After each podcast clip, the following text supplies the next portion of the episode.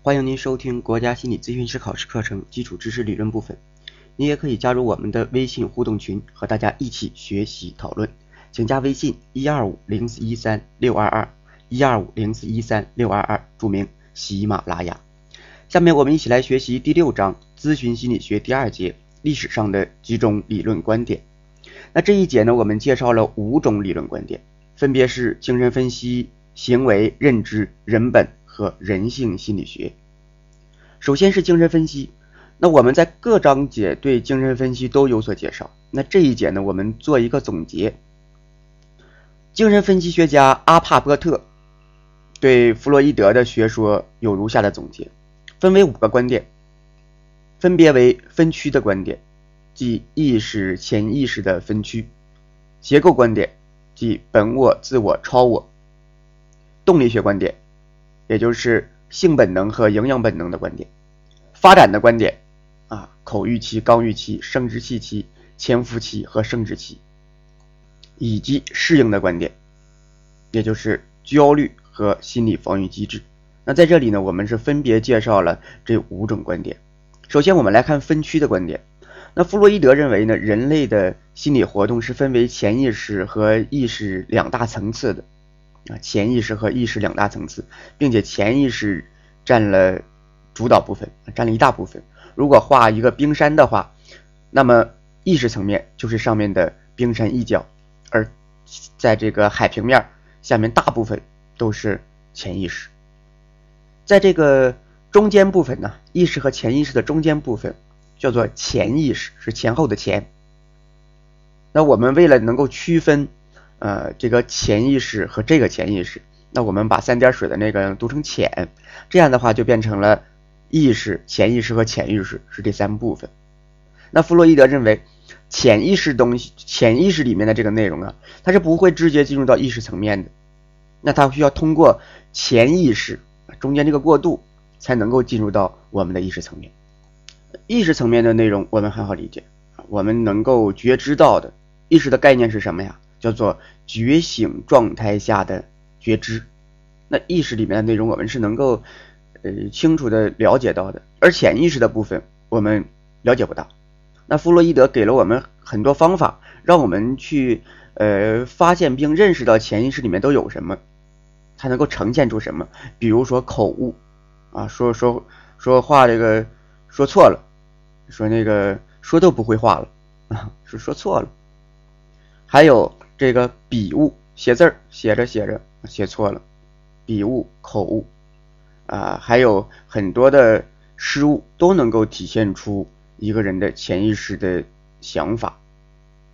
这是一种，还有呢，就是通过一个人的梦境。梦境，呃，弗洛伊德说呢，梦是什么呀？梦是被压抑的潜意识愿望的一种满足啊。我们在意识层面很多满足不了的内心的这种愿望，那他被压抑到了潜意识层面。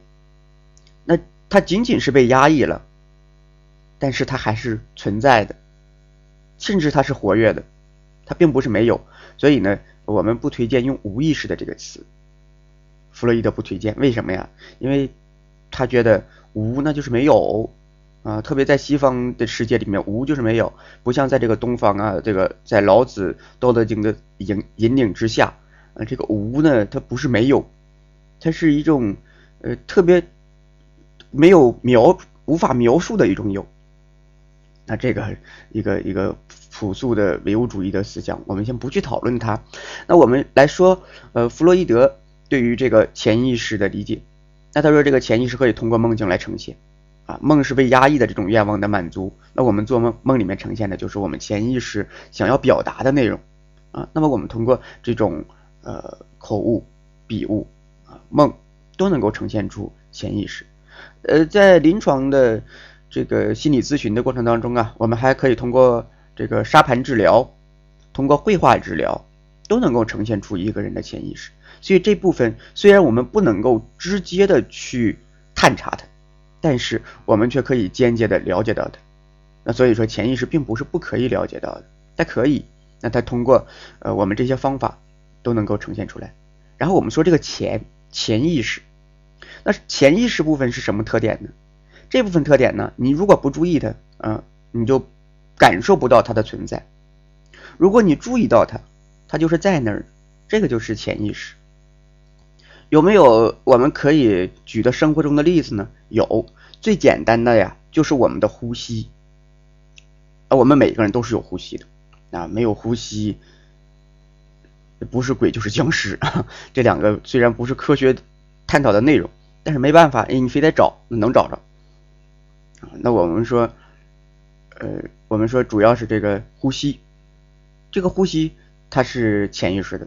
你想啊，你不注意它的时候，它在啊，但是你你觉得它好像没有。你当你注意它的时候，你才知道啊，一呼一吸之间，啊，我我们各种呃这个催眠也好啊，练瑜伽也罢，甚至是练气功的，都在注意这个呼吸，调整呼吸的节律。这是潜意识，就是我们前后的这个潜，就是看你注没注意它啊，那是这部分。呃，弗洛伊德认为呢，这个潜意识里面就是冰山下面那一大块儿，他认为这一部分是主要内容。它主要包括了什么呢？包括了原始的冲动和本能啊，主要是这两部分，原始的冲动和本能，它是心理的深层次部分。所以呢，我们要把精神分析叫做深层心理学啊，深层心理学。您说心理深层心理学，你应该考虑考虑有这精神分析啊。下一个，我们来谈结构的观点，结构。呃，弗洛伊德呢，将这个人格呀，它分为了三个结构。这个结构论呢，是在弗洛伊德提出本我、自我，呃呃，弗洛伊德在提出这个潜意识意识之后提出来的。啊，提出来这个人格的这种分层，它分为三层次啊，本我、自我、超我。这一点我们在前几节当中都有所涉猎、有所了解啊。本我、自我、超我，大家可以回想一下，本我遵循的是什么原则呢？快乐原则啊，我怎么快乐怎么来。自我遵循的是现实原则，超我遵循的是道德原则。弗洛伊德认为，自我呢？是在调节本我与环境之间的冲突的过程当中发展起来的，所以在弗洛伊德看来，自我最开始啊，它是从本我中分化出来的，而后期这个超我又是从自我中分化出来的，所以这个能量的源泉在哪儿啊？在本我，它是这个发动机啊，能量都在这儿呢。那为什么要要分化出这么一个本我的啊？本我为什么要分化出自我这一部分呢？啊，可以简单的描述一下，比如说，本我说的我饿啊，我饿，本我说的，环境告诉他没吃的啊，饿着啊，你就饿着吧。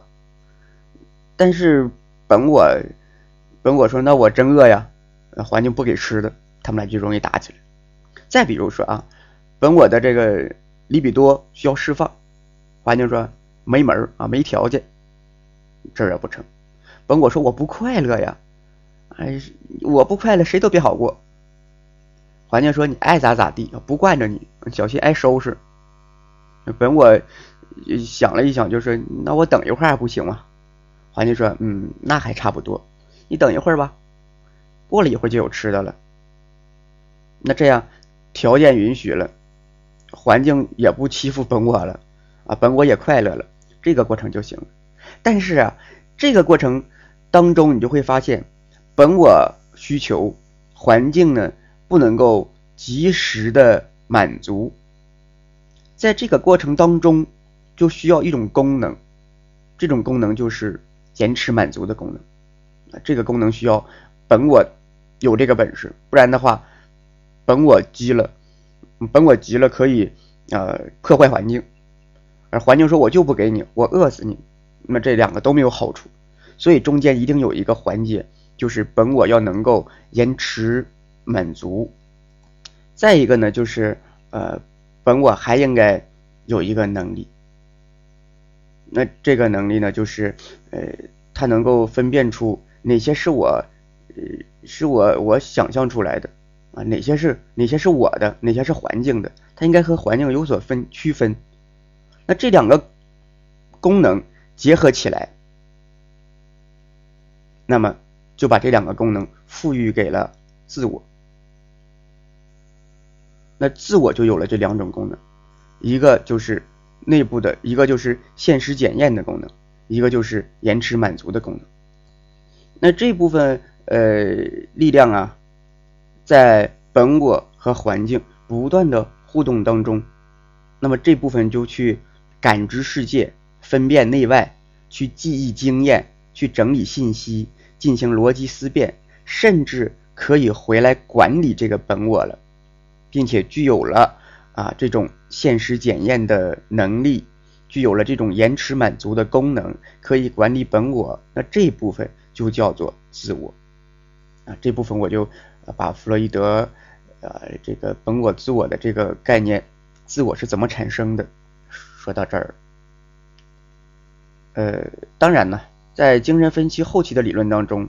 有一些精神分析学家呢，不太注重这个自我是如何从本我中分化出来的，甚至他们认为这个自我本来就是存在的。嗯，当然这个，而且呢，这个这个这个弗洛伊德后期呢，也认为自我和本我它本身都是呃在一起的。最开始呈现出来的是本我的功能，后来这个自我的功能不断呈现出来。那这里此处。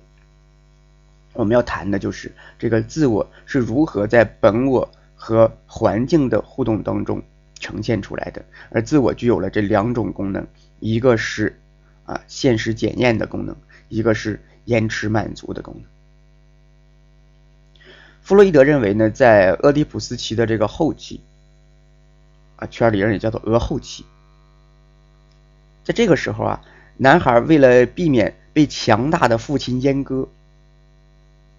于是将父亲的这种管教认同为代表着良心和道德啊，就是将呃害怕人家嘛啊，说我要打不过你，你再再把我收拾了怎么办？那好吧，我要像你一样，我不再需要你的管教，而我把你这个这些管教都印刻在我的头脑当中，我把它作为一些条条框框，我来约束自己，你不就不收拾我了吗？那认同这一部分，就叫做超我。所以在这个弗洛伊德看来，超我是在呃俄后期产生的啊，这个是弗洛伊德的思想。后期的精神分析学家呢，呃，认为这个超我可能起源更早。比如说，这个克莱因认为超我呃随着下生，随着出生，超我已经存在。那真的是他们的思想。那这里呢，我们主要是在学习弗洛伊德的思想，所以仍然认为啊，本我分化出自我，然后呢，超我是在呃个体发展到俄狄浦斯期和后期的时候啊，这个超我产生了，各执一词，但是无论是哪种思想，我们多少都要了解一下。那这就是超我，超我产生之后啊，这个自我又多了一项工作。啊，本来自我就很累，说我就要平衡这个本我啊，又要顾及这个环境，他就有这份工作。等超我出现的时候，他又多了一份工作啊，他还得考虑超我的要求。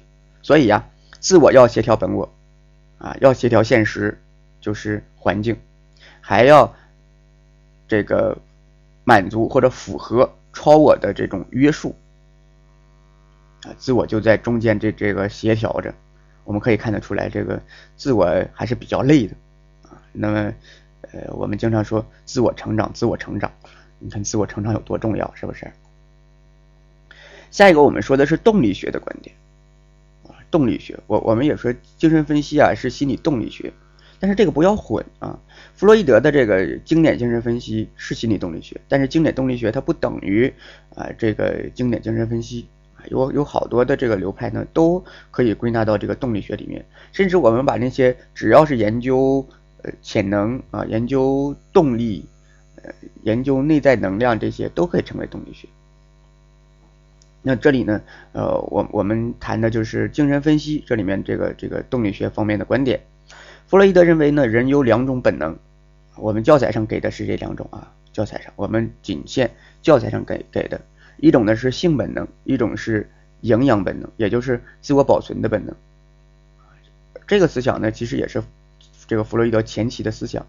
等到呃这个弗洛伊德的这个后期啊，经过了一战、二战的这种摧残之后啊，他心灵上也是受到了很大的冲击转变啊，他就发现人呢，这有一种趋死的本能啊，这种死的本能，有一种内内在的这种攻击力，所以后期呢，他又将这个修正为了呃这个这个就是性本能和攻击本能。性驱力和攻击驱力，或者叫做这个呃生的本能和死的本能，其实这个是是在他后期看来是最最规范的，生的本能和死的本能两个本能是这种相对应的。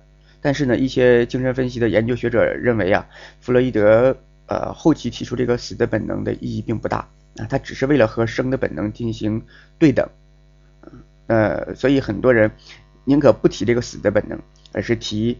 呃，性驱力和攻击驱力，那这些呢，是为了普及一下精神分析的一些知识啊，我谈到的。不过我们教材上这个地方是不是这样考的？我们呢，呃，教材上编写的时候呢，是呃提的是这两种本能，一种是性本能，一种是营养本能。那他认为呢，营营养本能呢是一种自我保存的本能。所以说，心理发展的动力啊，是性本能和营营养本能的两种本能的这种复合体。我我们会发现呢，他提到性，行提到营养，他认为呢，这两种是一个人的内核。嗯，这种说法就恰恰符合了中国古代的一种说法，能想到吗？叫做食色性也。我们来看这这三个四个字啊，食色性也。那食指的是什么呀？好理解啊，食指的是吃啊，吃的东西。指的是营养，你看和他说这个两本能之一的营养本能就对上了。色呢，色指的是什么呀？指的是性啊，不是颜色。那这个色指的是性本能。那食色性也的，它这个性指的是什么？指的是本性。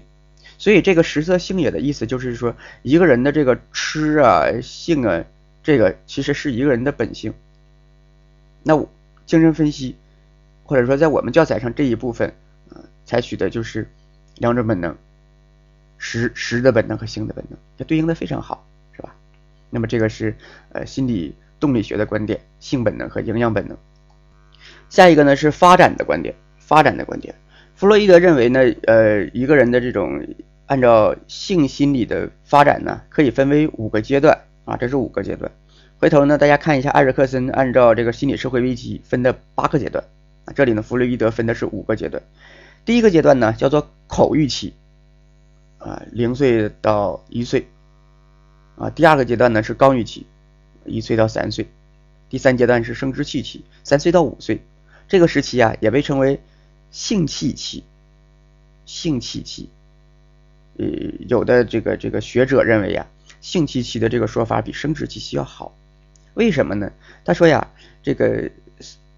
三岁到五岁这个时候啊，小孩子的这个呃所谓的这个生殖期啊，没有生殖的功能，它只是代表了性的一个性一个性特征，所以说性器期更好。当然，很多人这个咬文嚼字的在讨论这个啊，我们呢呃一个为了考试，它不能考你这么琐碎的内容；再一个呢，我们了解一下倒是可以的啊。这个时期叫做性器期、生殖期期、性蕾期或者。有人呢也把它叫做俄狄浦斯期，俄狄浦斯期，甚至叫做恋父恋母期，恋父恋母期。就是弗洛伊德没有提出这么多的想法啊，他只是说这是一个性期期就好了。后期呢，很多学者在研究这一块，比如说我们现在这种五种分类的方法，其实也不是弗洛伊德自己总结的，啊，他提出来了，而且呢内容比这个还要宽泛。那这个只是阿帕波特将弗洛伊德这个思想整理出来这五条。还有很多方面呢，那我们现在所了解的就是这五个方面，这是阿帕伯特啊整理出来的，这是这个第三个阶段啊，这第三个阶段呢是这个我们说生殖期期吧啊，这个时候是弗洛伊德认为呃形成神经症冲突的最重要时期，所以呢他认为呃这个包括癔症在内啊各各类这个这个神经症啊它的内核。都和性有关系，这是第三个时期。第四个时期呢，叫做第四个阶段呢，叫做潜伏期啊。这事儿这个时候也不怎么分男女了，潜伏期。这个大约是五到十二岁，上上学的上小学的时候。第五个阶段是生殖期期，生殖期这个不是期，生殖期。十二岁之后啊，这个就是弗洛伊德分的五个五个方面哦，五个阶段。为了大家能够更好的了解这五个阶段呢，啊，这五个阶段，我们将这五个阶段细致的描述一下。我们先说口欲期，哎，大家说这有意思哈，怎么就将这个阶段呢命名都命的这么邪性哈？啊，这个口欲啊、肛欲的生殖器呀，这这怎么就离不开这些地方呢？那弗洛伊德认为呢，哎，一个小孩子最开始。他内在的这个里比多啊，这种本能里比多，他是要释放的，他需要一种快感，遵循快乐本能嘛？那这种快感，它是呃需要自己的身体、自己的感感知觉要释放的。那哪些地方的感知觉能够释放这种利比多呢？那他说主要就是小孩子，小孩子没有别的别的事儿干啊，就吃奶啊，然后后来是排泄。然后经过偶尔的摩擦，产生了呃性的冲动，然后啊潜伏期，最后是生殖。那我们具体的来看一下各个阶段都有哪些特点。我们先说这个口欲期，婴儿呢专注口欲期这个时候呢，就是小孩儿啊，婴儿就专注这个嘴里面吃的东西，他也就这点本事是吧？啊，那比如说这个。吸食、吸取母乳，或者是咬，你看这小孩拿什么咬什么啊，所以甚至也不放过自己的脚，他就是咬。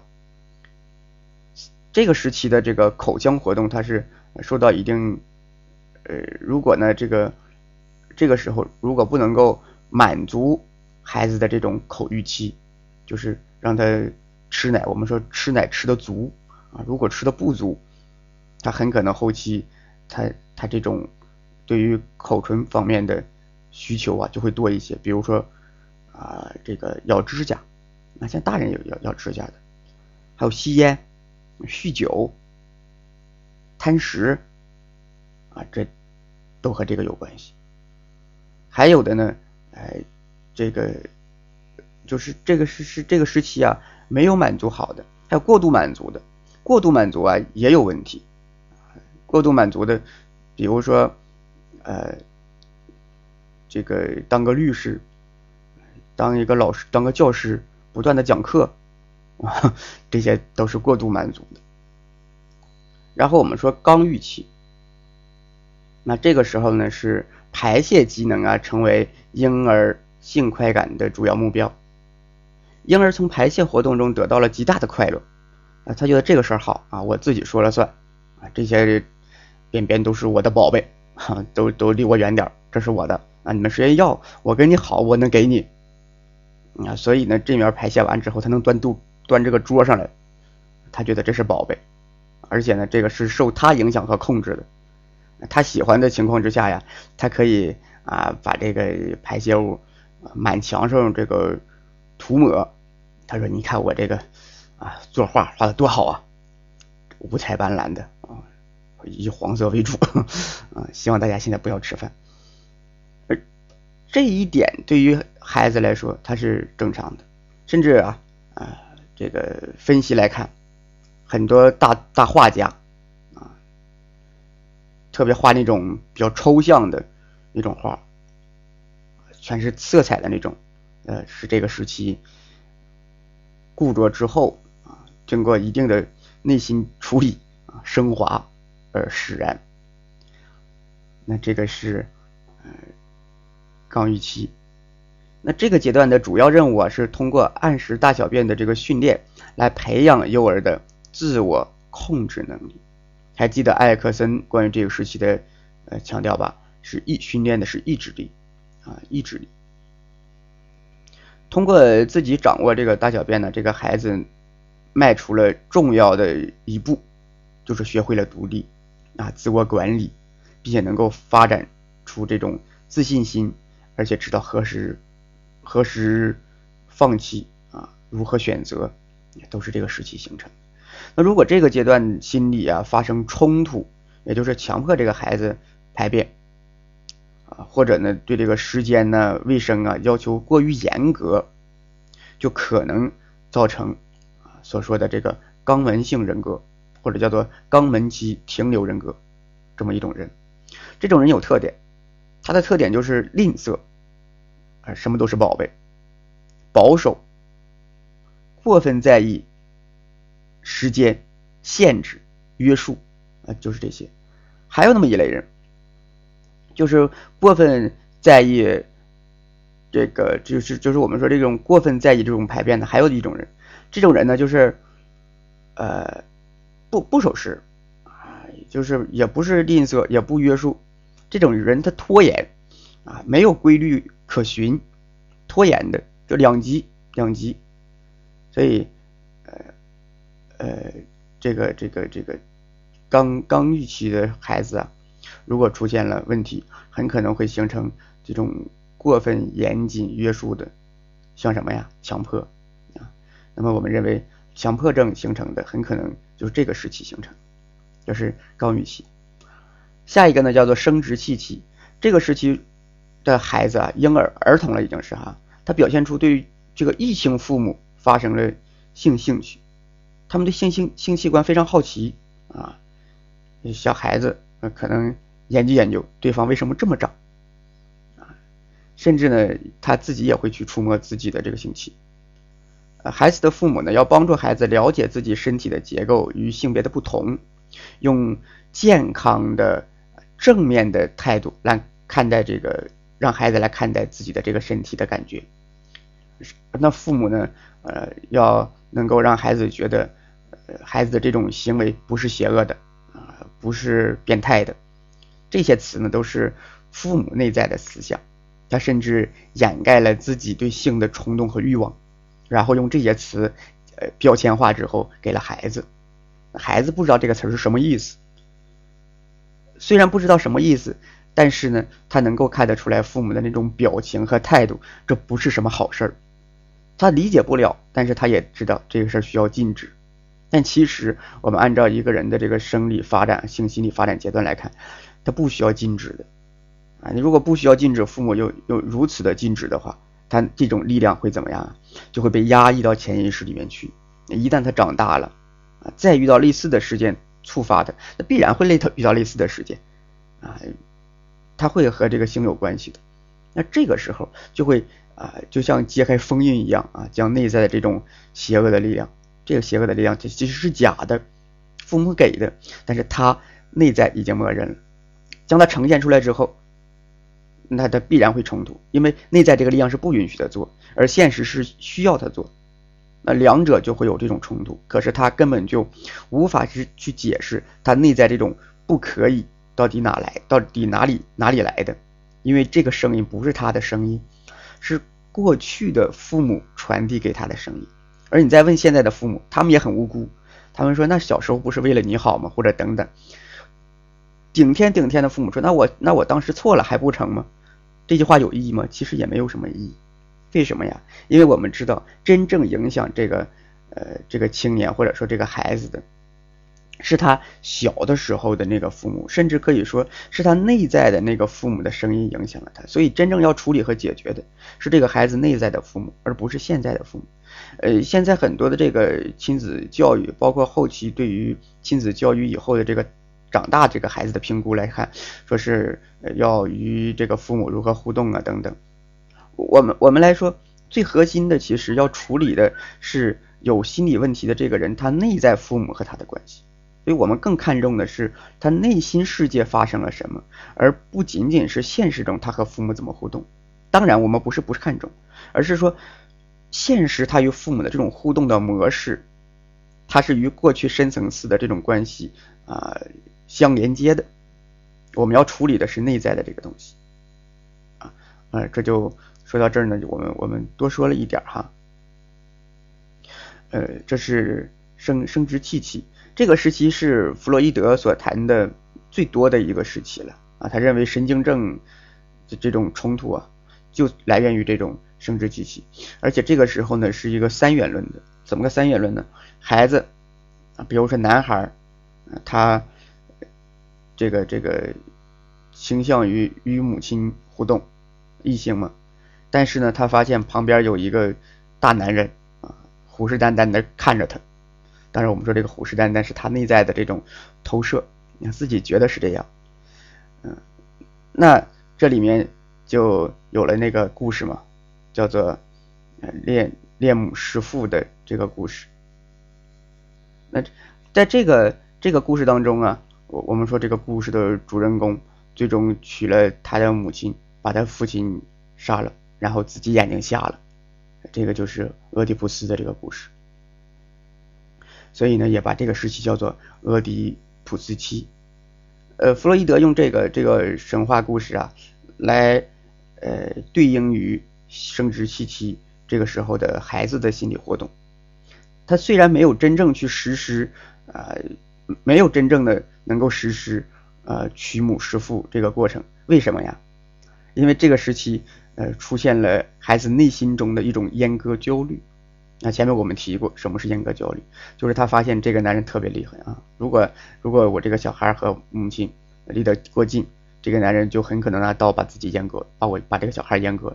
小孩说这事太太可怕了啊！这个我又打又打不过你啊，那我就要变得和你一样，那我也就长本事，以后像你一样去这么这么好的女性啊，那这就是认同了嘛？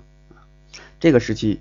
出现了比较关键的一些词，认同啊、超我呀，都是这个时期产生的。下一个呢是潜伏期，这个时期是儿童失去了对这个性的兴趣，而把主要的能量放在了学习上。那这个时期我们叫做潜伏期。下一个时期呢叫做生殖期，生殖。随着生理发育的成熟，于是进入了人格发展的最后一个阶段，就是生殖期。那在这个这个时期啊，个人的兴趣逐渐从自己的身体刺激的满足，转移到了对这个和异性建立关系这方面的满足上。儿童这个时期已经从一个自私的追求快感的孩子，转变成一个具有这个异性爱权利的社会化的一个人。那弗洛伊德认为，这个时期如果不能顺利发展的话，儿童就可能产生性犯罪、性倒错，甚至是精神病。啊，由于弗洛伊德比较重视。早期的经验呢，所以他对潜伏期和生殖期没有过多的描述。那么我们看一些呃早弗洛伊德早期的这个著作，包括一些人翻译的一些著作，我们来看啊啊，更多的弗洛伊德探讨的就是这个生殖器期，更多的。那弗洛伊德认为呢，这个成人的人格呀，基本组成部分就在这个前三个阶段已经完成了。我们说这个三岁看小，七岁看老，啊，小时候就已经完成了。所以呢，呃，儿童的早期环境、早期的经历，对他成人后的人格形成起着非常大的作用。许多成人的这种性变态啊、心理冲突，都可能追溯到早年时期的这种创伤的经历上啊，无论是这种性创伤，还是内心的这种压抑。那分析师做了一个什么工作呢？分析师啊，呃。他就需要去引导病人啊，他就精神分析把这个叫病人，我们说求助者，引导这个求助者认识到，哎，自己可能是存在着这种这种这种心理发育停滞的这个状态。首先就是让他能够认识到这一点，然后呢，引导求助者认识这些滞留心理的这种呃特点。这种特征与现在不相符。那么，当他认识到这一点之后啊，那一个人的这种理性，他自己的这种思维，包括他所受的教育，就能够进行自我修正。如果我们按照这种理论啊这种方式来进行精神分析，那这个效果应该是更凸显，而且速度会更快。那这个过程是什么呀？发现啊这种固着的这种情节，然后呢引导他认识到这种状态和他当下的年龄不相符之后，协助他达到一种领悟，进行调整。这种方法它是属于精神分析的，但是呢，它有它的名字，我们叫做中国式的精神分析，就叫认识领悟疗法。认识啊，领悟疗法。这种疗法的提出呢，是我国的精神分析大师钟友斌先生提出来的啊。钟友斌先生提出来这个认识领悟疗法，对我们国的这个精神分析发展啊，有了很大的这个促进作用。甚至我们也把它叫做中式疗法，中式疗法啊。这个地儿呢，考试也考过很多次，难得我我国我国呢人民哈，我国人提出来这么一个一种疗法啊，我们叫做。中式疗法，认识领悟疗法。注意，这不是认知领悟啊，是认识领悟，就认认识到，然后领悟到，它属于精神分析，不属于认知疗法。认识领悟疗法。下一个，我们说适应的观点。弗洛伊德将这个啊一个人的情绪，最主要的情绪焦虑，分为了三种：现实性焦虑、神经症性的焦虑和道德性焦虑。呃，焦虑呢是冲突引起的这个结果，它能够唤醒我们的一种警惕，所以我们说焦虑也不见得是坏事儿啊。如果一个事儿都特别着急了，我们说火烧眉毛了，那这个人还不紧不慢的，那这事儿这个事儿就容易做坏。但是过分的焦虑，他也做不了事儿。啊，焦虑的那种紧张、运动性不安呐，那种植物神经功能出现问题呀，呃，还有呃他的一系列的内心的心理活动啊，让这个人没有办法去集中精力做一件事儿，所以过度的焦虑也不成，一般是适度的焦虑比较好。那在这里，弗洛伊德将这个焦虑就分为了三类：现实性焦虑、神经症性的焦虑和道德性焦虑。那这些呃。焦虑呢，呃，它是对于一个人呢，它是一种危险的信号。我们当把它做一个信号的时候，呃，我们甚至是一种危险的信号的时候，我们就要去调整它。甚至啊，我我们的内在会会想办法不让它出现。哎，刚才我们提了，这个焦虑是冲突的结果。那好，我不让你冲突不就好了吗？不让你冲突，你就没焦虑了。那我们的内在是通过什么来调整这种焦虑的呢？通过心理防御机制。心理防御机制啊，它是这个自我在承受了本我的欲望的时候，同时呢又顾及到了环境的这种压力，在这种情况之下，自我就渐渐出现了一个功能。这种功能呢，就叫做自我的这种防御机制，所以防御机制是属于自我的，而且呢，它其实啊，核心来说呀，防御机制是属于自我的潜意识部分。我们是将一个人啊分为了意识、潜意识，对吧？也分为了本我、自我、超我。首先，我们说这个本我里面全部都是潜意识。有的人可能是呃认为这个那自我里面就都是意识的呗，不是啊，自我里面呢也有潜意识的部分，超我里面也有潜意识的部分。那在这个自我的潜意识部分里面就有这个这个能力啊，就是叫做自我的防御机制，有这么几种防御机制，这个地儿呢很可能出多选题，大家要注意一下。压抑，啊这是精神分析的一块基石啊啊是非常重要的一个概念，压抑。投射、置换、反向形成、合理化，还有升华。升华的例子是其实非常多，比如说小孩喜欢放火啊，这个放火可能来源于他小时候容易变出四四处撒尿啊，可能来源于这个原因啊，他他愿意放火。那但是呢，现实中不允许他放火，那这个地儿呢就被压抑了。下一步呢？他将这个压抑的力量进一步处理，内在处理的啊，不是他刻意的，就变成了升华。升华成什么了呢？他去当消防员啊，消防员虽然不放火了，但是他放水啊，状态也差不多。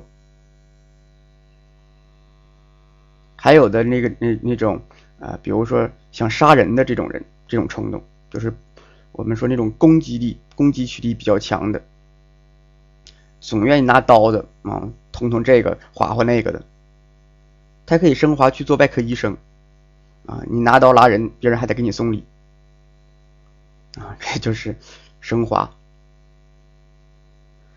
嗯，呃，我们生活中有各式各样的升华的例子哈。那这个就是升华。以上呢就是精神分析的思想，在我们的这个这个教材里面呢，主要就是精神分析啊，认知、行为、人本啊，主要就谈这几个。那我们这里还谈了一个人性心理学啊，这是编我们的主编郭年峰教授提出来的，一会儿我们会提到。下一个呢，我们要提的就是行为主义的观点。那提到行为主义，你这脑海中就会印刻出很多人物，比如说巴甫洛夫、华生、班杜拉、斯金纳，这很多人。呃，这里呢，我们再再强调一下这些人物，有巴甫洛夫、啊桑代克、华生、斯金纳、班杜拉、托尔曼、沃尔普这些人物。那这些人物啊，他都有。有着自己的经典的贡献，比如说巴甫洛夫最经典的，我们认为最经典的看到的，就是巴甫洛夫的狗啊，拿那狗做实验，整个铃铛，然后让狗吃东西啊，有唾液。桑代克的猫，还有呢，就是华生用真人做实验产生那种恐惧症的小二，这个小阿尔伯特的那个例子，后来呢，这个事儿。很多人抨击华生，说你也不能拿真人练呢，啊，还有斯金纳啊，那小白鼠，班杜拉，班杜拉的那个呃，就是学习攻击的那个故事啊，那个那个那个实验，就是让小孩看着一帮大人捶打这个娃娃，小孩也学会了。还有托尔曼，托尔曼呢让这小白鼠走迷宫，啊，后来呢，托尔曼总结出。这种学习啊，是一个人先天的能力啊！不要说这个孩子不喜欢学习了，不可能，那一定是因为某些刺激影响了学习，不是他不喜欢学习。学习是一个人天生的本能，是一个人内在的需求。还有沃尔普得了神经症的这个猫，我们一个一个看啊，这些实验都是怎么做的？我们先说巴甫洛夫的这个经典的呃狗的这个实验。首先呢，这个巴甫洛夫啊，将这个狗牵进笼子里面，然后呢，用这个唾液管啊，将这个狗的这个唾液腺呢连上，让这个唾液能够淌出来。然后啊，他开始摇铃铛啊，观察这个狗是不是分泌唾液。当然呢，那狗不分泌唾液。狗一看你摇的铃铛也不好吃啊，我惹你干嘛？狗根本就不理他啊，看看而已。然后呢？呃，这个巴甫洛夫呢，摇铃，几秒钟之后，就给狗这个呈现食物，这时候狗受不了了啊！他一看铃的不淌唾液，但是这食物还是有诱惑力的，嗯，淌唾液。之后呢，呃，这个巴甫洛夫把摇铃和喂食重复了好几次啊，就是强化，就是这个多次，嗯，那这些配对尝试啊就出现了，就出。这这呃怎么说呢？呃，就是这这种这种情况呀，重复几次之后，我们就会发现，啊，这个狗可能就形成了我们说的这种条件反射。接着，这个巴甫洛夫啊，认为已经可以进行这个足够的这个尝试之后，他就只摇铃不喂食。结果是什么呢？结果就是这狗呃听这铃铛，它也淌唾液。这就是巴甫洛夫的经典条件反射。虽然我们认为认为这个条件反射很经典。但是很多人不支持做，他觉得这个对于我们可爱的小狗狗来说，这是有破坏性的啊！我觉得这个对狗不好，甚至后期可能对狗有更残忍的动作，那就不能再提了，也不能再做了。这是巴甫洛夫狗的实验。下一个呢是这个桑代克的实验啊，桑代克呢是美国的心理学家，他在研究行为。啊，条件反射行为这个时候啊，就就是他在研究这个这个行为的时候，其实比巴甫洛夫还要早。桑代克，那桑代克将饥饿的猫啊，猫饿了几天了，眼睛都饿蓝了，然后放在一个笼子里面，啊，这笼子出不去，但是呢，笼子有有有机关。这只恶猫啊，那装在笼子里面它不干呢，它用这个爪子挠，哎，抓。这笼子里面有按钮啊，还放了绳子，这些呢，呃，其实这些动只要这个猫碰到这些地方啊，都能够获得食物。但是猫不知道啊，猫不认不知道这绳有什么用，但是它有时候能碰着，啊，这猫就呃乱撞、乱抓、乱咬，结果就有那么一次，哎，他把这个动作应该是做对了啊，因为他碰着该碰的东西了。猫没想那么多呀，猫猫是想那我出去就行，所以他也没回头想想我是怎么成功的啊，他就跑出去了，跑出去了，桑代克。一看，那接着做实验呗，那把这猫又又装回去了，并且，哎，记录着每一次实验从开始到这个猫想办法，其实猫也没想没想什么办法，就乱挠，从开始到这个猫打开笼子，做出这个正确动作这个时间啊，就计算这个时间，就是记录这个实验时间呢。经过多次这种实验，桑代克。就得出了猫的学习曲线，啊，有意思吧？那桑代克呢认为猫是在进行尝试错误学习。什么叫尝试错误啊？就是第一次我不知道啊，我就是试试，结果发现这法不行，然后我再试下一个，试来试去总有摁对的，然后下一次，哎，他就知道了这玩意能做对啊，这地儿可以。那么这种学习呢，它不是通过我们大脑这种思考。啊，或者是呃，经过这种观察，它是在这种不断的动作呀，在这种尝试错误过程当中学习了这个方法的。那这就是尝试错误的学习观观观点。有人呢将桑代克的这种观点呢就称为学习上的尝试错误学说。啊，尝试错误学说。桑代克将动物实验对笼内情境感觉和反应动作的冲动之间形成了这种联这种联系。啊，桑代克说形成这种联系了，就叫做连接，哎，连接，呃，就是呃，那么这种思想呢，也被称为叫做连接主义。这个连接主义啊，它产生在机能主义之后和行为主义之前。我们知道，机能主义和行为主义它俩挨的是很近的啊。机能主义的代表人物是这个啊，杜威、詹姆斯和安吉尔，然后安吉尔有个学生就是华生啊。后期呢，华生就发展了这个行为主义，中间还有这么一个主义叫做连接主义啊，连接主义。那这个连接主义，呃，我们没考啊，教材上也没有。要知道，这是桑代克是代表人物，连结主义。然后我们就说这个华生，华生，华生最经典的呃一个实验呢，就是小阿尔伯特的这个实验。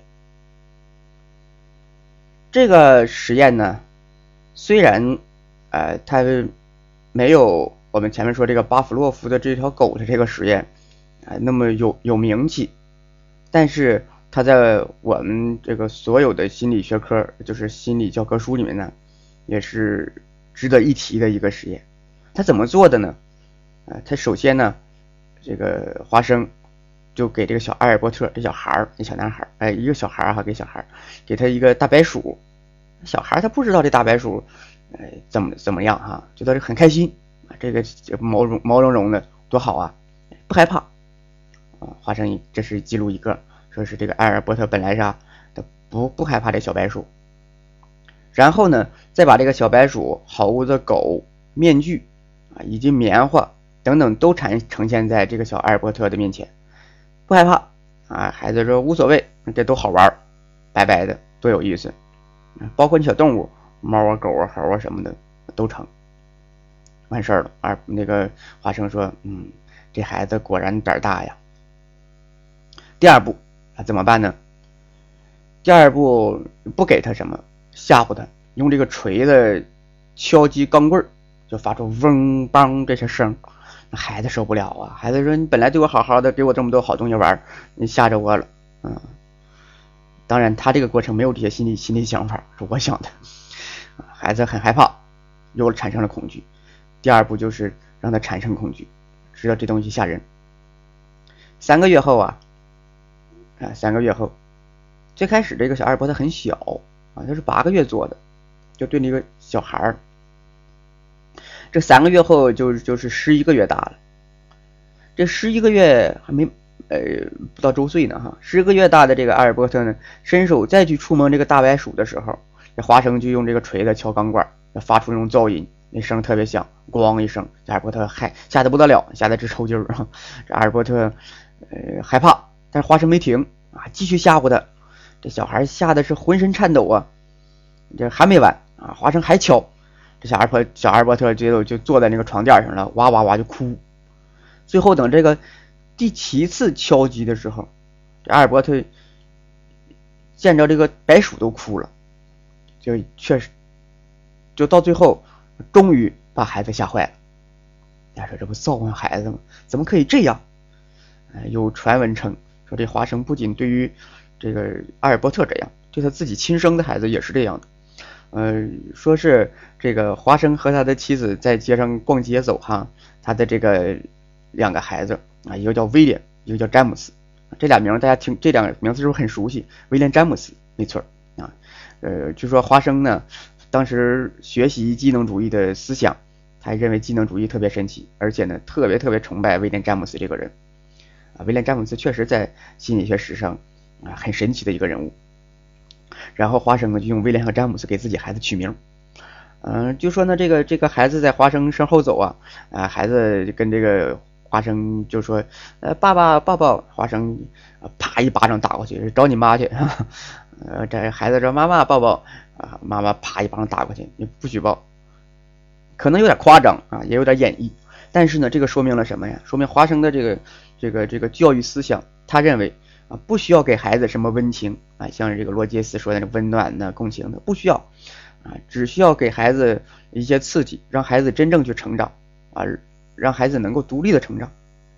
啊，看这华生呢，心还是蛮狠的哈。呃，华生有很多的历史啊啊，据说华生他的这个呃他的这个爷爷啊，应该是是个流浪汉。嗯，好像是，然后，嗯，他爸爸呢也是不学无术，他妈妈是个教徒，然后，呃，每次他爸爸，他他他兄弟兄弟还是很多的啊，说每一次他爸爸出去鬼混的时候，咱这段考试不考啊，嗯，虽然播了，考试也不考，我们就演绎一下，呃，那这个就都带着这个小花生啊一起出去，爸爸在里面鬼混，花生在外面放风，所以花生对于。呃，如何去泡妞啊？如何鬼混这个事儿，他是目睹了一切啊，他是非常明白。这个事儿呢，呃，就被华生他的妈妈知道了。华生他的妈妈就跟华生说：“说你小子别跟你爹学啊，他学不了什么好的，你还是跟我信教吧。”呃，华生说：“那行吧，啊，我跟你信教。”等到呢，这个呃，华生的母亲去世之后，华生突然觉得解放了啊，我不再需要信教。我可以发展我的思想。当时呢，这个美国正在呃发展着这个这个精神分析的思想啊，精神分析盛极盛极一时。从一九呃零三年、零二年、零三年那样哈，呃，这个霍尔啊邀请了弗洛伊德在美国呃讲这个精神分析，被精神分析被发展起来了。华生呢，当时。啊，也了解到这精神分析的思想，但是呢，呃，美国的这种实用主义和自由主义，让让一个人的这个内在对于这种即时性满足啊，要求非常非常大，而精神分析这个一周分析七天啊，一天分析七个小时，谁也受不了。那而且很漫长，并且还得有钱，有钱有闲还得有病，你这个三有也不是谁都有的，一般富婆可以。那么对于一些人来说，他需要呃快速的将这个问题解决，所以华生的这种行为方向思想就是呃非常受到非受到这个追捧。呃，华生呢当时在这个执教当中啊当老师啊，他大帅哥非常帅，个也很高，女同学迷得不得了。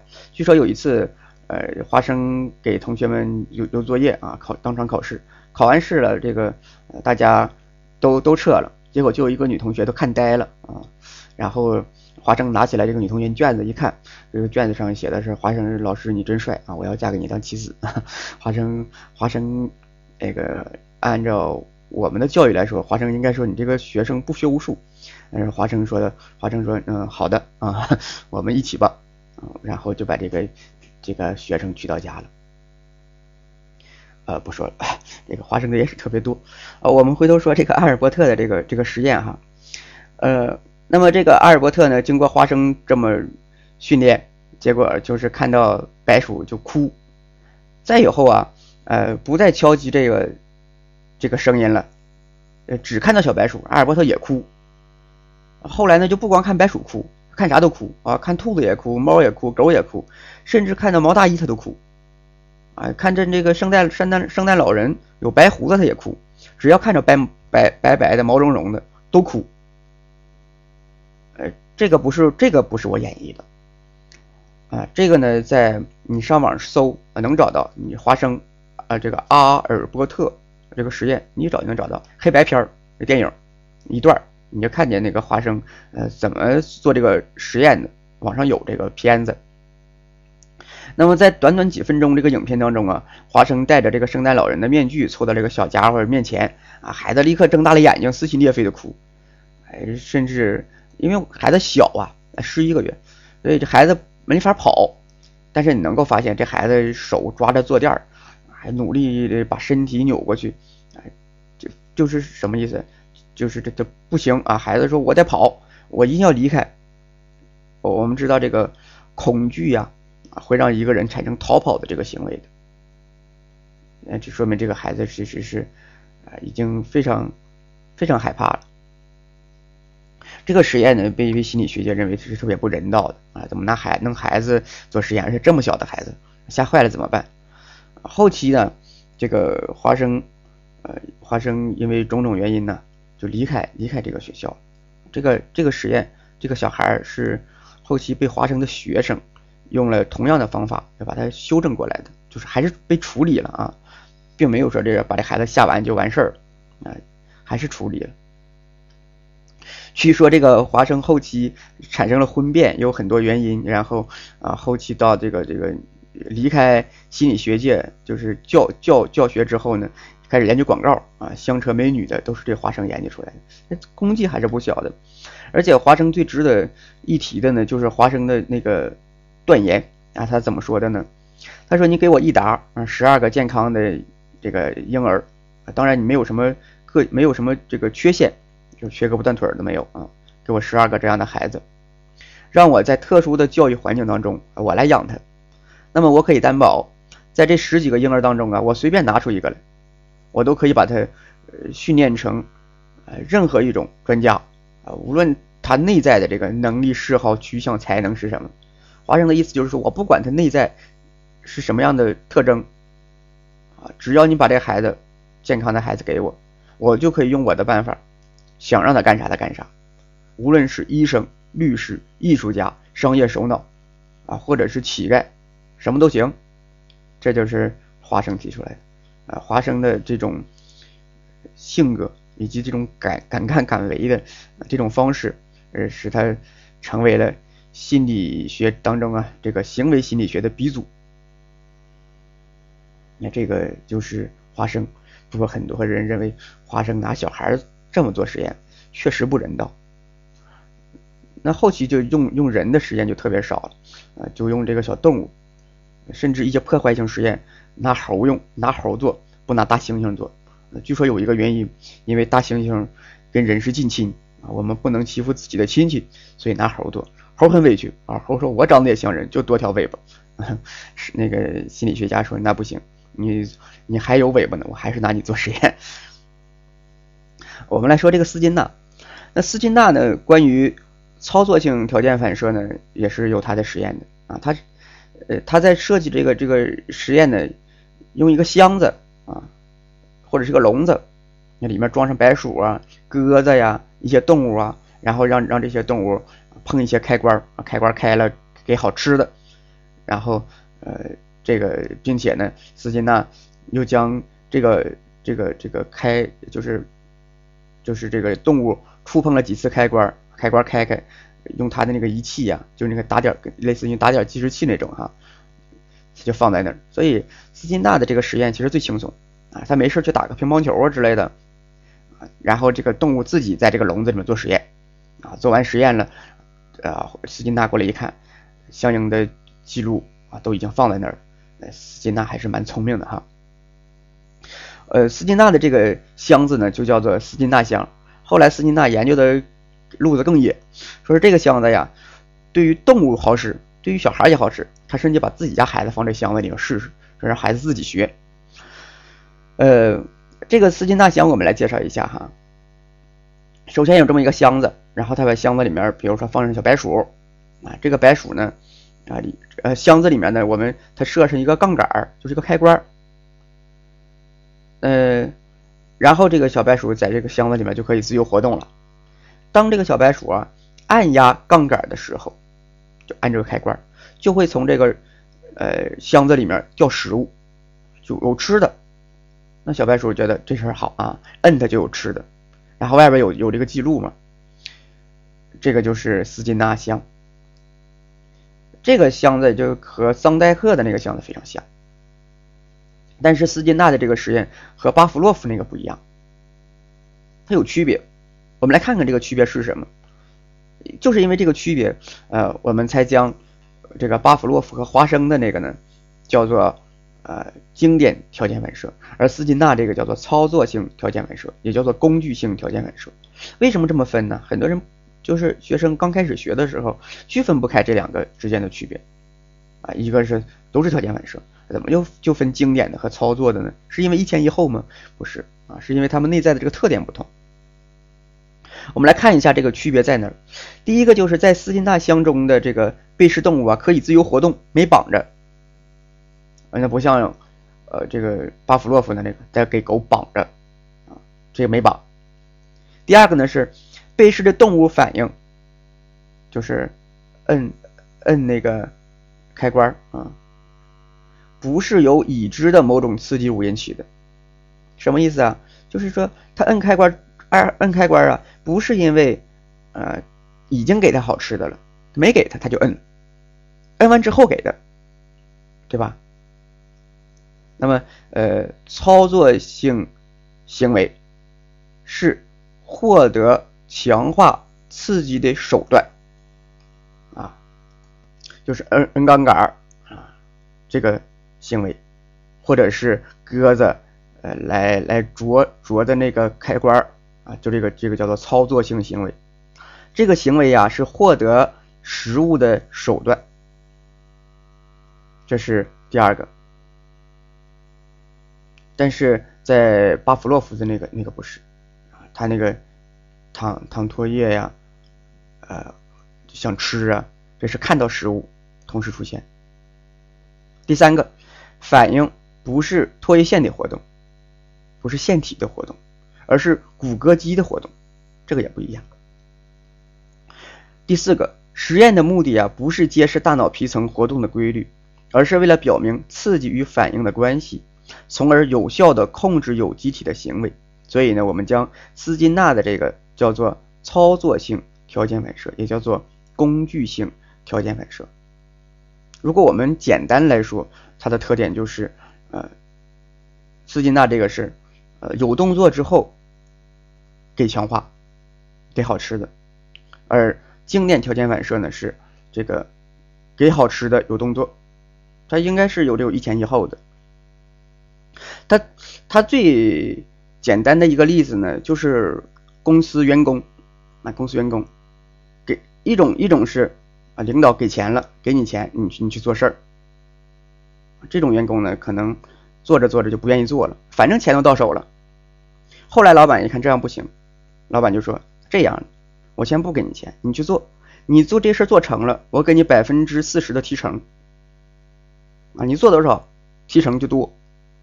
这个正提成的这个，就跟斯金纳的操作性条件反射是非常像。下一个人物呢是托尔曼，托尔曼设计了一个实验，研究白鼠学习迷宫这个过程。后来呢，他得出一个结论，就是，呃，这个学习呀是一个人天生的一种能力，而且学习往往是潜伏学习。所以潜伏学习就是你看着他没学，其实他内在已经有了这个学习的过程。而且呢，呃，托尔曼还提出来，呃，这个刺激和行为之间，它是有一个中间变量的，就是不是一个刺激就立刻产生一个行为，它需要中间很多环节。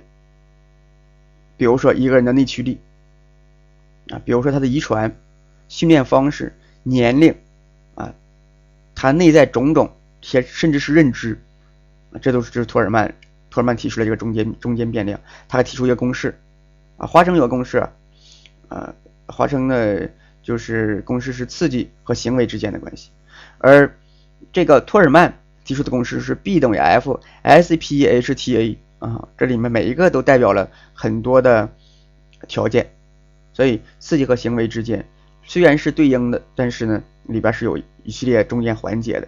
就是因为啊，他提出来一些中间的环节，甚至还提出来内驱力，提出来这些相应的认知的一些关系。那么，呃，这个现代的认知心理学家说西蒙啊，这个人，西蒙呢，他说西蒙是认知认知学派、认知心理学里面，呃，甚至说可以说是这个。创始人或者代表主要的代表人物，那么他说呀，他的这个学说当中呢，主要也是吸收了托尔曼的思想，呃，甚至有人直接把托尔曼就看成是认知心理学的鼻祖啊，这个托尔曼这个人物。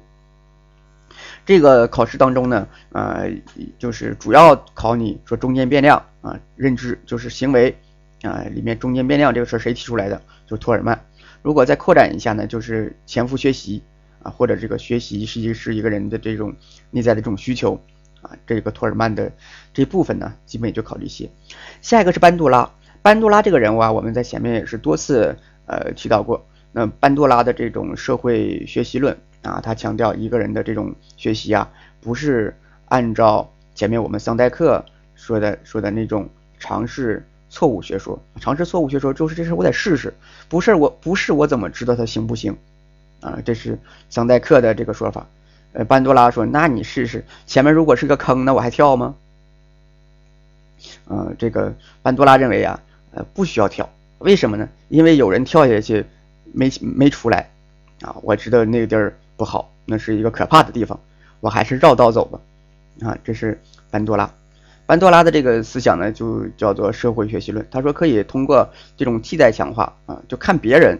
别人如果这这个事儿做做了好，比如说买彩票啊，这个谁去买都中奖，那我也想去试试啊，因因为得到强化了，替代强化、替代惩罚的这个事儿，呃，比如说闯红灯或者是酒驾，逮着一个就很劲罚，那我知道这事儿不好，我也不这么做，不一定治我治到我身上，我也知道这事儿不好。所以班多拉觉得，呃，这个操作性条件反啊，呃，班多拉认为呢，这个呃桑代克提出来的这种尝试错误学说呀，只适合呃小白鼠啊小动物还成啊可以，对于我们这种高等动物的人呢，哎，我们是可以学习的，我们主要是在学习呃这种他人留下的经验我们是可以直接学习经验。这是呃人为什么能够不断的发展成为万物之灵长这这个原因，因为我们可以学习啊，我们可以直接从书本上学习一些知识经验。虽然我们说确实啊，呃这个读万卷书也不如行万里路，还是需要做，但是我们读书还是非常必要的。毕竟这些知识前人已经做过了无数次的重复的实验，证实了这些知识是呃相对准确的。我们不能说绝对真理吧，但是它是相对准确的，可以一段时间内，呃，很稳定的来评来评估事物的发展。那对于当下的我们来说已经足够了。那如果以后啊，再发现一些新的实验的结果，或者是由于一些新的实验手段啊，或者是环境的变化，呃，促使这个知识有更新，那么我们再进一步学习，那么这种。呃，不断学习的过程就能够使我们的内在不断的发展。呃，那么我们来看一下这个班杜拉的社会学习论啊，它是呃怎么怎么一回事儿啊？那班杜拉呢是新行为主义学派的主要代表人物，他以学习理论为基础提出来这个社会学习论。他认为呢，这个人类的行为不是单纯的取决于内在的驱力啊，这个主要是区别于弗洛伊德所说的这种驱力的理论。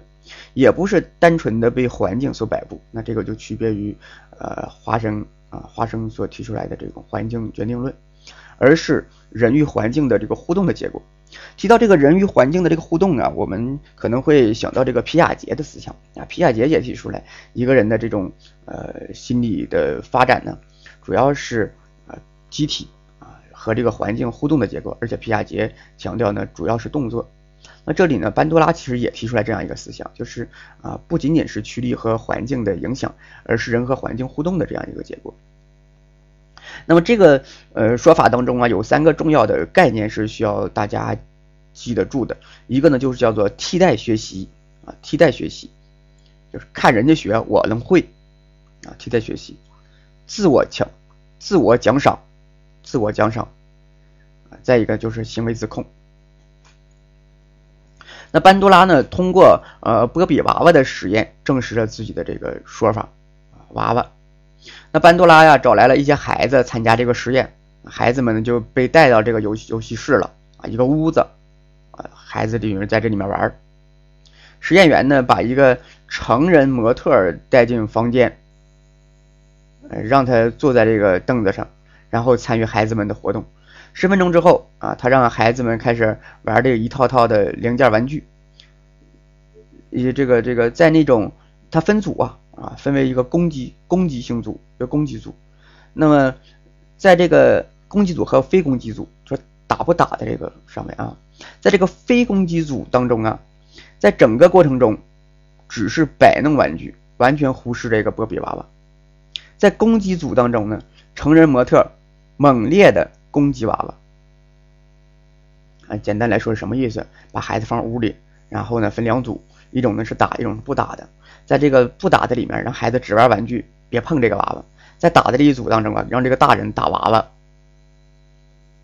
啊，这就相当于两两两家过日子啊，一家呢天天看电视看暴力片一家呢不让孩子看暴力片限制级的，就这么回事十分钟之后啊，孩子们被带进了另外一个房间，那里摆放着一些一些这个玩具啊，当然也包括了我们必备的这个娃娃。呃，但是孩子们被告知不允许去玩这些玩具。你这这这受不了哈！孩子喜欢玩，不让玩。这个就像是猫那个那个那个猫啊，想想吃东西不让吃，饿眼睛饿蓝了一样。这个也是孩子想玩不让玩。这两个其实是结果是一样的，都产生这种内在的极度的需求，或者是内在这种挫折感，就是让你难受一点。最后，每个孩子啊都分别带进了最后一个实验室。那这个实验室里面啊，哎，放的可不单单是这个呃玩具车之类的了，玩具飞机，放的是什么呀？锤子，呃，还有这个枪，啊，还有这个娃娃，这是一个，这是啊，还有还有什么呢？还有蜡笔，啊，小动物，两两种，啊，一种是放这种攻击性的，一种放这些弱弱弱的比较弱的这些玩具。呃，孩子们被允许在这个房间里面玩二十分钟。实验的评价人啊，就从那个玻璃里面啊，从那镜子里面看这孩子都做了哪些事儿。结果就发现呢，这个有的孩子。拿起来这个东西就就开始砸，有的孩子很文静，就这么一个实验。这个实验介绍起来可能比较复杂，简单说就容易了，就是分两组，一组孩子呢让他看大人怎么捶打娃娃，一组呢没有这事儿，然后呢让这个孩子心里面不痛快，就是让他有挫折，之后放屋里，放屋里也是什么都有。然后都受到这种挫折了，你就会发现，看了大人打娃娃的这些孩子，他自己就去打去；没看的啊，他们还是消停待着。这个实验其实有很大的影响性啊，它说明啊，孩子的这种攻击行为，即使受到了挫折，也不见得有攻击行为。比如说那些没学会的。那这些攻击行为哪儿来的？学来的，跟大人学的，跟影视片学的。比如啊，呃，这个二三十年前有这个《古惑仔》的电视剧，《古惑仔》电影，那个光个膀子纹纹两条带鱼那种，还有《上海滩》这些呃影视片当时也是盛极一时，哎，但是这个年轻的孩子都愿意整整两个木头棍儿，连个铁铁链当这个双截棍，然然后光个膀子拿把砍刀。学的，跟大人学的，所以呃，现在这个影影视剧里面都有这个限制级，哪些能让孩子看，哪些不能让孩子看。孩子没有太多的辨识能力，不知道这事儿是好是坏，能做不能做。大人可能一看，满足了满足了内在的这种攻击性、呃攻击欲就可以了啊，看看过过瘾，我们说过过瘾就成了。但是孩子不是，孩子会学的。所以，呃，如果扩展来说呢，呃，在这个家庭治疗里面，我我们呃是和这个父母强调，一定一定不能当着孩子的面吵架，当着孩子的面摔东西、大打动、大打出手，这是绝对不允许的，对孩子的内心的这种这种创伤是非常大的，甚至孩子不仅仅学会了。在愤怒、有情绪、挫折的时候大打出手，甚至孩子还会觉得这个事是我不好啊，父母打架是因为我我的原因，孩子会自深深的自责。那和和我们这里说的相关的，就是孩子能够学会大人在这个夫妻互动当中的模式，吵架、打、咒骂对方，或者离家出走。那这些都是孩子跟大人学的。我们说一个人，呃，长大成人之后，嗯，娶妻生子，已经是大人了，但是他的很多行为还是很、很、很幼稚。这样这种情况确实存在的。为什么呢？就是因为他的这种模式是在很小很小的时候学会的，而而当时他所学来的仅仅是皮毛，他不知道大人打完之后。两个人还可能到咖啡厅谈谈，甚至两个人，呃，这个我们说 床头打仗床尾和啊，做点性活动，没人两个人情绪就发泄出去了。但是孩子不知道，孩子仅仅知道这个事只能用打来实，仅仅能用打来实现。那这种啊攻击呀，这种在在情绪被压抑。或者挫折之下产生的这种暴力呀，都是学来的，而且是不知不觉当中就已经学会了，模仿模仿来的，这个对孩子的培养是非常有害的，所以不要当着孩子的面有这些暴力的行为。那么这个说的就是班杜拉的呃社会学习论。下一个是这个沃尔普的实验啊，沃尔普有的教材上也可以翻译成沃皮，后来可能是觉得这名不好听 啊，沃尔普一般都是这个沃尔普这个人啊。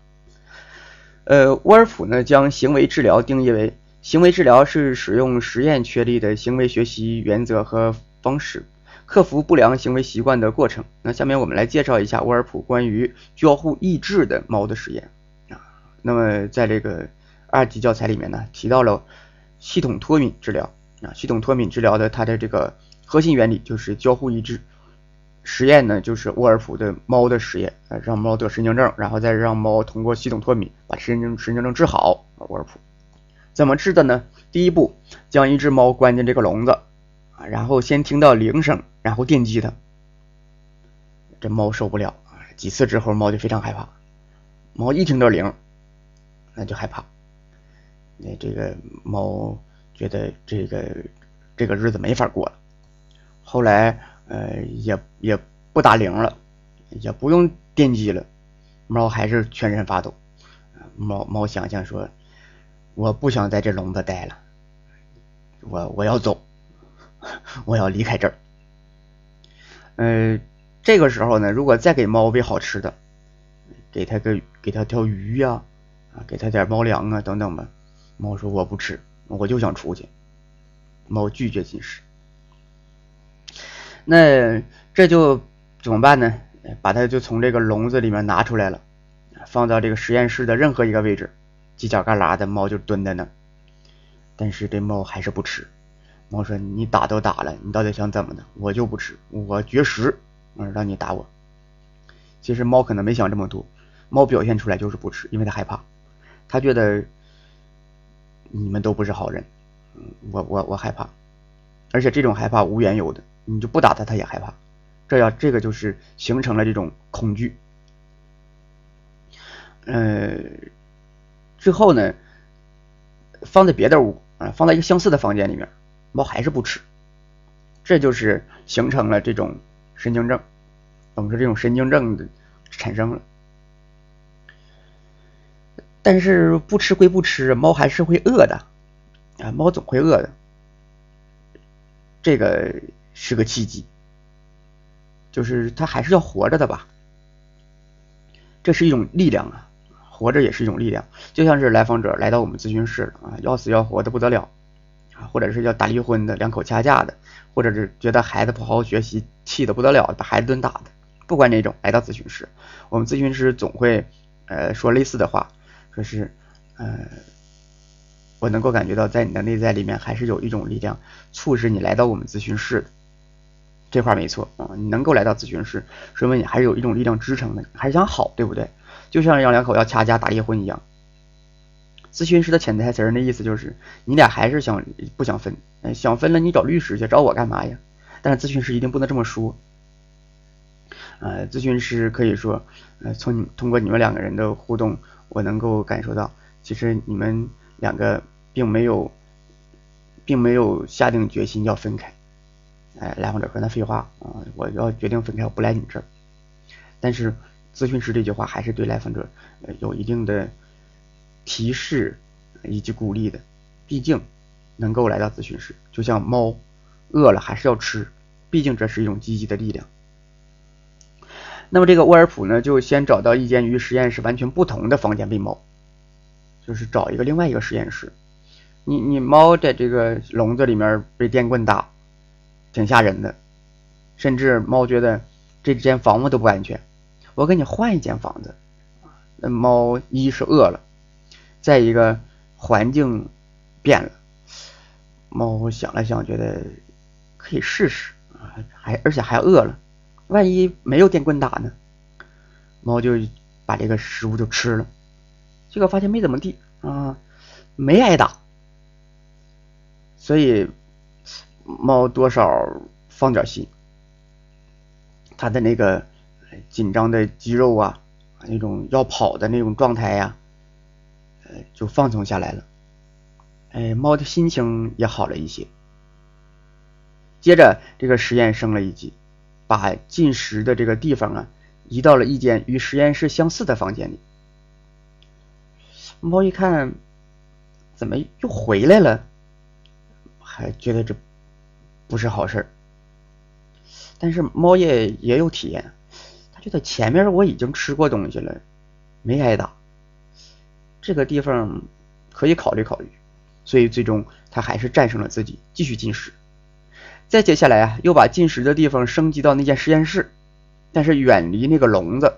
那你那可想而知，这猫回来回来这个地儿，猫是很害怕的啊，因为这个地方它曾经遭受过虐待。但是猫有了前两次的成功经成功经验，而且它的身体上啊，它的身体已经是呃，就是放松了很多。经过前两次。所以猫又内心又争经过了一番挣扎之后，还是吃了啊，把这个进食的任务完成。最后啊，把这个猫就贴近这个笼子，猫也能吃。后来就把这猫放在笼子里面了，猫也能吃东西了。这个过程就结束了，就是猫一步一步的通过改变环境。啊，通过喂它东西，通过让它身体放松，身体放松不是我们说你放松你放松不是，而是猫觉得这地儿安全了，它就放松。所以通过不断的这个过程，一点一点的，猫就能够恢复原来的状态了。这一点一点的这个过程，就是啊一步一步的脱敏的过程，我们叫做系统脱敏。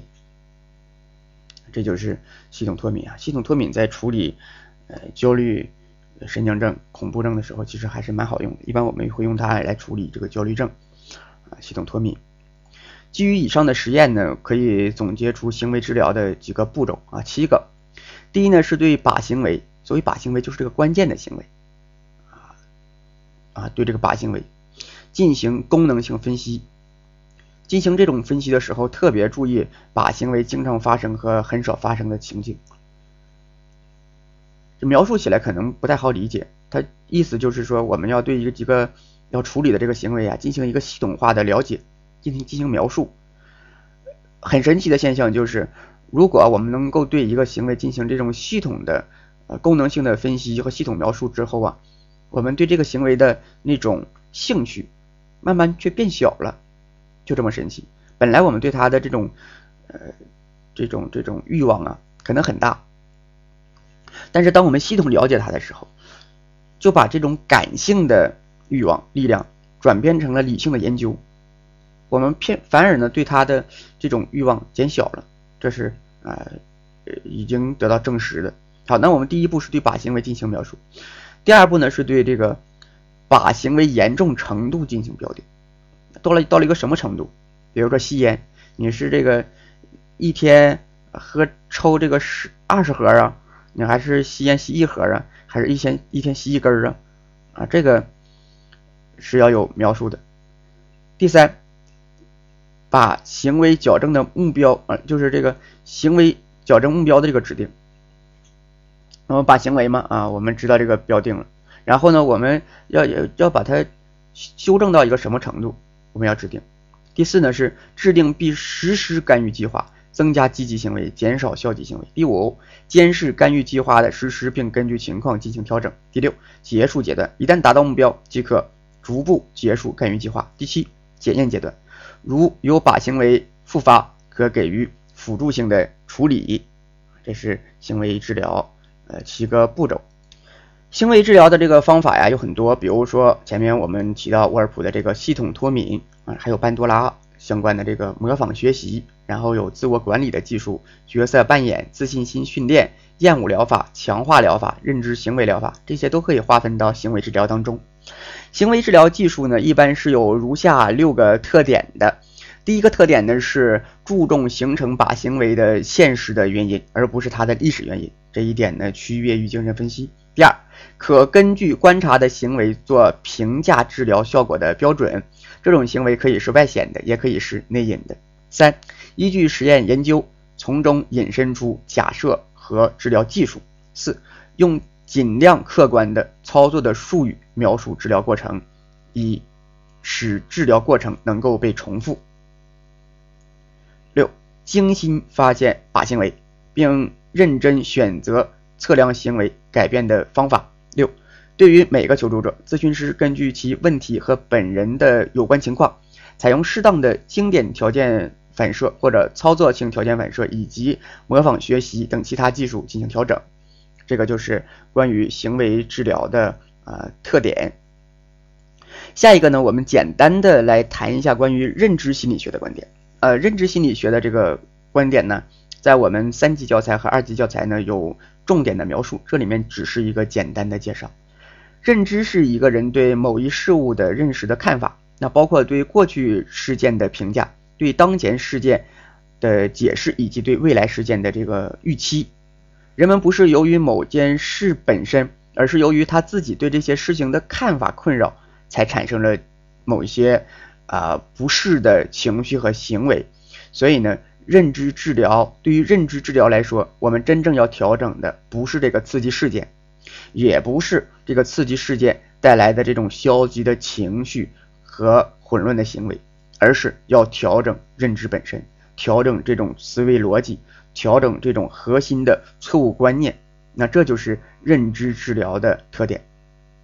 呃，根据认知过程影响情感和行为的这种理论假设，如果改善认知因素的结构，调整认知的逻辑，理顺各认知阶段的联系，就能够矫正心理问题。这个就是认知的假设。常用的认知治疗的方法呢，有爱丽丝的合理情绪疗法，也叫做这个 RET 疗法啊，APC 疗法，理性情绪疗法都是它。那么我们教材上呢，这个地方也可能会出多选题，就是爱丽丝的这个疗法。嗯，不过在我们这一章它是不会出这个疗法的其他的概念的，其他的定义的。呃，我们会在这个三级教材里面再次提到爱丽丝的合理情绪疗法，还有阿伦贝克的认知疗法，以及梅梅肯鲍姆的这个行为矫正的技术。这个就是认知疗法。第四单元呢，我们简要的介绍存在人本主义。存在人本主义主要代表人物就是罗杰斯和马斯洛。那么人本主义的几个重要概念呢是自我实现、潜能、自我和自我概念。那这几个是人本主义里面的非常重要的概念。自我实现我们前面接触过呀，在马斯洛的五个层次需要层次学说当中呢，自我实现是第五个啊，也认为它是一种高级的需要。呃，潜能呢这个地方要和弗洛伊德所说的这种潜意识区分开。也要和他的本能区分开。潜能的这个说法是人本主义的看法。那么人本主义呢，认为一个人产生了各种的困扰，就是因为这个潜能被压抑了，没有真正呈现出来。如果呢，通过我们人本的一些接纳、理解、共情，完全的这种这种关注啊，就能够促使一个人的潜能呈现出来啊。潜能一旦呈现出来，这个人呢就会过得更自然啊，能够自我实现。那这是潜能，然后是自我和自我概念，这两个在人本主义心理学当中也是非常重要的啊。呃，伴随着现实的这个自我概念呢，还有一种对外界现实和该个体认为他所处境、他所处情况的真实的感知，这部分呢被称为自我经验，是这是两个。呃，两个概念，一个是自我概念，一个是经验。呃，一个人的这个核心困惑就是自我概念和自我经验之间的不一致、不协调。啊，一个人有了冲突，像精神分析说的本我、超我、自我，那三者不和谐产生了冲突。呃，这个行为呢，行为主义，呃，像是巴甫洛夫，他认为是兴奋意志之间的这种艰难的相遇或者强烈的刺激。产生了这种不和谐，那那在这个人本看来呢，它的核心就在于一个人的自我经验和自我概念之间不一致，这两个这两个呢，呃，它是没有协调，自我经验和自我概念。操作的这个过程就是求助者和咨询师之间以存在人本主义的人生哲学为为准绳，围绕着求助者的心理问题进行平等自由的讨论。那罗杰斯认为呢，心理治疗是一种潜在的、有竞争力的个体身上已存在的能力的释放。和谐的咨询关系，咨询师对求助者无条件的积极关注，咨询师对求助者充分的共情，这三个条件是治疗的关键。我们在二级教材的时候呢，会侧重的来提呃罗杰斯的这种求助者中心疗法，这里面呢就不再多说了。第五单元是人性心理学，那这个是郭念峰教授提出来的。那什么是人性啊？作为一个人类啊，呃，人呢，作为一个类啊，我作为一个人类，人人性啊，作为人作为一类，那其自身与其他动物还是有一定区别的啊，这个区别就是人性，兽性、人性，这个区别性就是人性。那如果具体来说，它是有三个属性的：生物属性、精神属性和社会属性。人性心理学认为呢，心理发展的动力是三大本能，第一个就是精神分析所提的那个。个体保存和种族延续的本能，然后是探索本能和依存本能。那对应着这几个本能呢，也就对应着生理的、心理的和社会的需求。生理的、心理的和社会的需求。你看，个体保存和种族延续对应着生理，是对应着这种这种生理的需求。探索的本能对应我们心理的这种需要，而依存的恰恰就是社会需要。那么，呃，如上呢？这种精神分析、认知、行为、人本，包括人性心理学啊，种种理论我们已经铺垫完了啊。在我们前面的这个章前一节呢，啊，也谈了这个呃心咨询心理学它的发展史，还有相关的一些内容。我们有了这些之后，下一步要探讨的就是一个心理咨询到底该怎么做。那一次咨心理咨询，我们要处理哪些事件？那下一节我们就要讨论这个咨询的对象、咨询的流程。那好啊，我们这一节呀就到这里，下一节我们再见。